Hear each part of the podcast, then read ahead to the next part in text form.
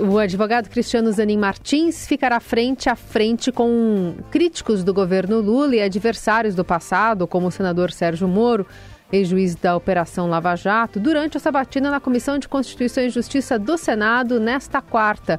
A etapa é parte do processo de nomeação dele para o Supremo. Com apoio das maiores bancadas da casa, a tendência é que o indicado para a vaga deixada pelo ministro Ricardo Lewandowski seja aprovado pelo colegiado com as concordâncias de senadores evangélicos, petistas, membros de partidos do Centrão. Para ser aprovado, o futuro ministro do Supremo precisa do voto, no mínimo, de 41 dos 81 senadores, depois também no plenário. A gente vai conversar sobre esse assunto com o professor da FGV Direito São Paulo, Rubens Gleiser. Professor, bom dia. Bom dia, bom dia a todos os ouvintes. Bom dia, Raíssa, bom dia, Carol. Bom dia. Bom, a ideia é que na sabatina os senadores façam perguntas para conhecer melhor o posicionamento de Zanin dentro do Supremo em relação a diversos temas sensíveis né, aos congressistas. E aí, entre essas questões estão pautas que já foram julgadas no STF, mas que determinaram a visão da corte, como cotas raciais, é, aborto né, de fetos anencéfalos e união homoafetiva. Senadores também devem questionar o advogado sobre essa relação pessoal com o presidente Lula. Queria te ouvir como garantir, ao menos na retórica, especialmente nessa questão envolvendo o, presidente, que essa relação próxima não vai interferir no trabalho na corte. Bom, acho que em primeiro lugar é importante esclarecer que a expectativa é isso, né? Que a sabatina é um momento de conhecer o candidato. Mas a verdade é que todos os, os últimos candidatos, inclusive o Zanin, bom, o Zanin tem, teve almoço com a bancada evangélica, passou em um dia mais de 20 gabinetes, falou com todos os senadores. A sabatina de verdade já aconteceu. Né? Então, eles sabem as posições, eles formaram os juízos deles, se eles podem confiar ou não.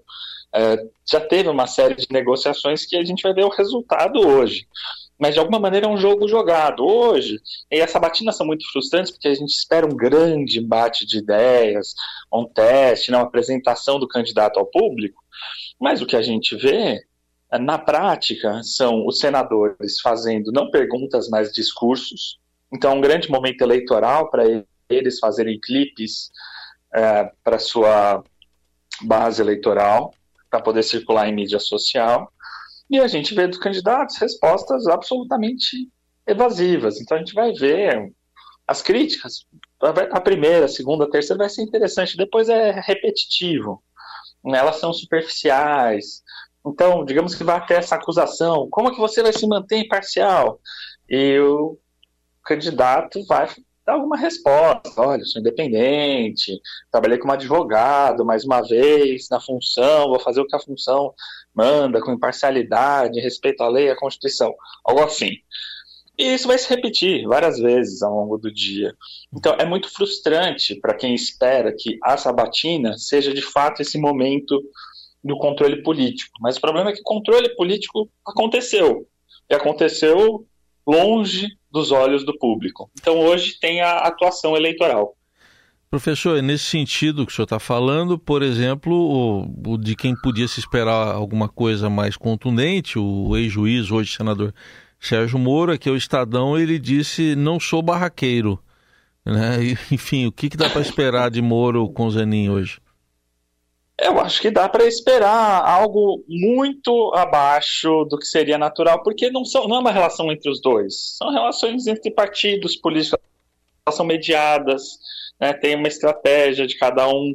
É, você não pode comprar uma briga, né, não é uma boa ideia você comprar briga com alguém que tem uma nomeação quase certa para o STF. Então, assim, se tivesse naufragando a indicação do Cristiano Zanin, aí a gente podia esperar um barraco, uma coisa dura.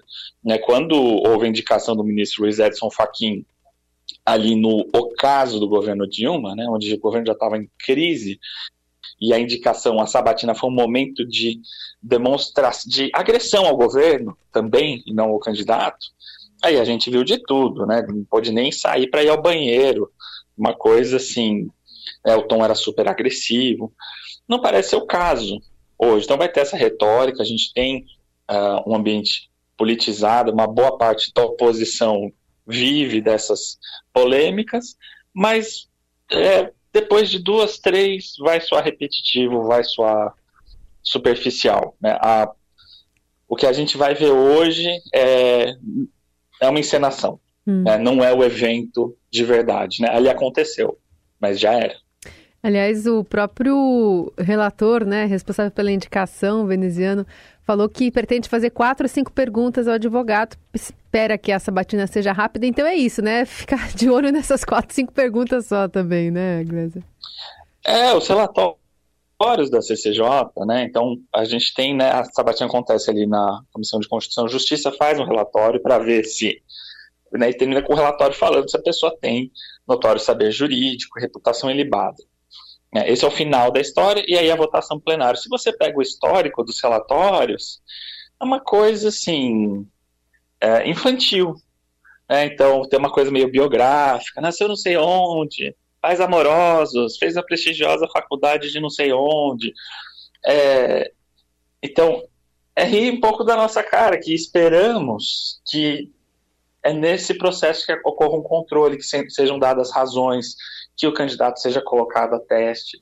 Então, assim, é, enquanto não for reformado o sistema para que esses momentos sejam de fato é, especiais, sejam de fato republicanos, é, a gente fica tendo que assistir desiludido a, a essa atuação farsesca, né? Sim. É, professor, é, quem critica essa indicação do, do Zanin aponta dois aspectos da Constituição. Um, que é a impessoalidade, que é questionado por justamente ele ter sido advogado do presidente Lula.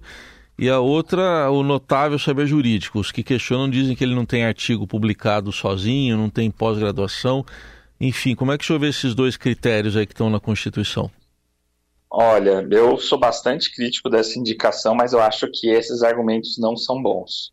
É, primeiro porque sempre vai ser pessoal, sempre vai ser político em algum nível. Né? Nomear um advogado é muito diferente de nomear um advogado-geral da União, né, ou um advogado do partido. A, a nossa prática, né, um ministro da Justiça, a nossa prática nesse sentido foi muito frágil. Né? E acho que você vê outros países que têm esse modelo da indicação presidencial, é alguém alinhado com o presidente, é razoavelmente próximo para ter sua confiança, né? Confiança desse alinhamento ideológico. Isso eu acho que não é um problema. E não é que necessariamente o Zanin não tenha os títulos acadêmicos, porque senão passa como uma crítica elitista, academicista. Mas o que, que um candidato, uma candidata para o Supremo precisa ter? Biografia. Precisa ser uma pessoa que as pessoas sabe o que a pessoa pensa, uma pessoa que tem um status entre diferentes grupos. É uma pessoa que tem coisas a perder se começar a dar decisões esdrúxulas. É alguém que se importa com a sua reputação, com a reputação do tribunal. É, e não pode ser uma indicação com cheque em branco. Acho que o que incomoda, né, uma das coisas que incomoda na indicação do Cristiano Zanin, são essas. O que, que ele pensa sobre diversos assuntos que vão de demarcação de terra indígena a costumes, a reforma tributária, a... ninguém sabe. Ninguém mesmo. Então, ah, o fato dele ter atuado como advogado, criminalista, quer dizer que ele vai ser garantista? Não. Esse era o trabalho dele. Que em grande medida não era nem criminalista, era de, de falências, societário. Então, está sendo dado um cheque em branco para alguém que quase ninguém sabe o que pensa, e isso foi sempre muito perigoso para o Supremo, porque é alguém que, se chegar lá e quiser comprometer a imagem do tribunal ou tomar decisões uh, que geram um desgaste do tribunal enorme com a sociedade, com diversos grupos de interesse relevantes, faz isso e fala: ah, só presto contas para minha consciência. A gente já viu ministros e ministras com esse perfil. Foi sempre desastroso. Por exemplo, então, o problema, ao meu ver, é decretar.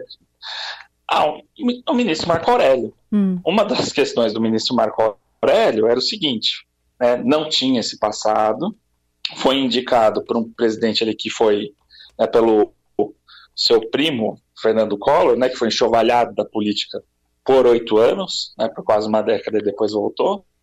Mas assim, era um agente livre. E esse agente livre fazia o que lhe dava na telha.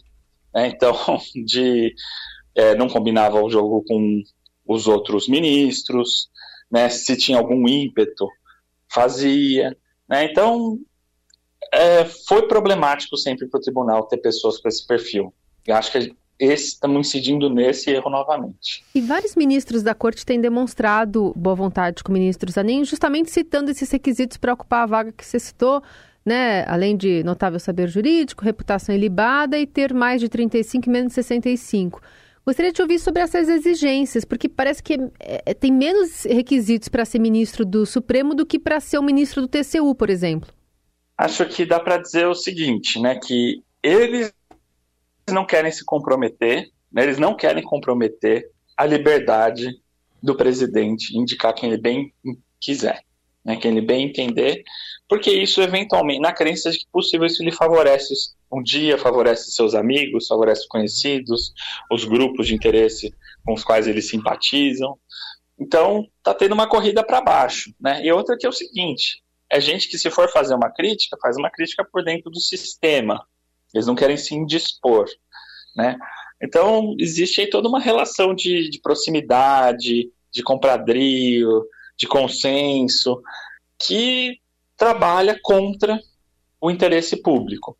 Eu acho que, assim, os requisitos poderiam ser trabalhados de uma maneira muito mais robusta? Poderia. É, poderia ser trabalhado o que é notório saber jurídico. Né? Poderia ser o que, que é uma reputação ilibada, hum. né? poderia e, e, nesse sentido de ser uma biografia, podia ser de uma pessoa que tem uma tese relevante na comunidade, amplamente reconhecida e debatida. Poderia, mas é tratado como uma pessoa se formou, respira, tem mais de 35 anos e não matou ninguém. Aí não dá. Aí você destruiu o critério da Constituição. Que que o, eu fiquei curiosa, vamos encerrar aqui. O que, que o professor Glazer falaria? Qual é a pergunta, ainda que seja essa encenação que você citou aqui, qual pergunta você faria ao Zanin se fosse um membro da CCJ, hein, Glazer? Puxa vida, hein?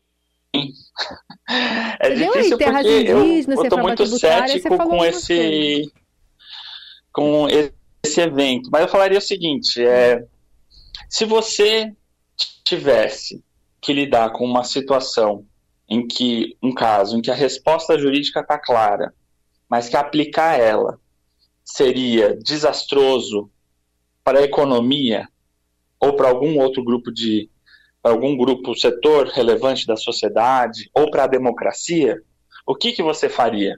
Seguiria a resposta jurídica ou seguiria a resposta politicamente relevante ou Boa. democraticamente relevante? Boa. Nessa a gente vê o que, o cara pensa. Uhum. Porque o cargo é sobre isso. Não é interpretar a Constituição, o tempo todo decidir se você aplica a Constituição ou aplica outro critério. Tem alguns casos que são Pressão dúvidas de, de sociedade, mas no né? geral. Que influi, né?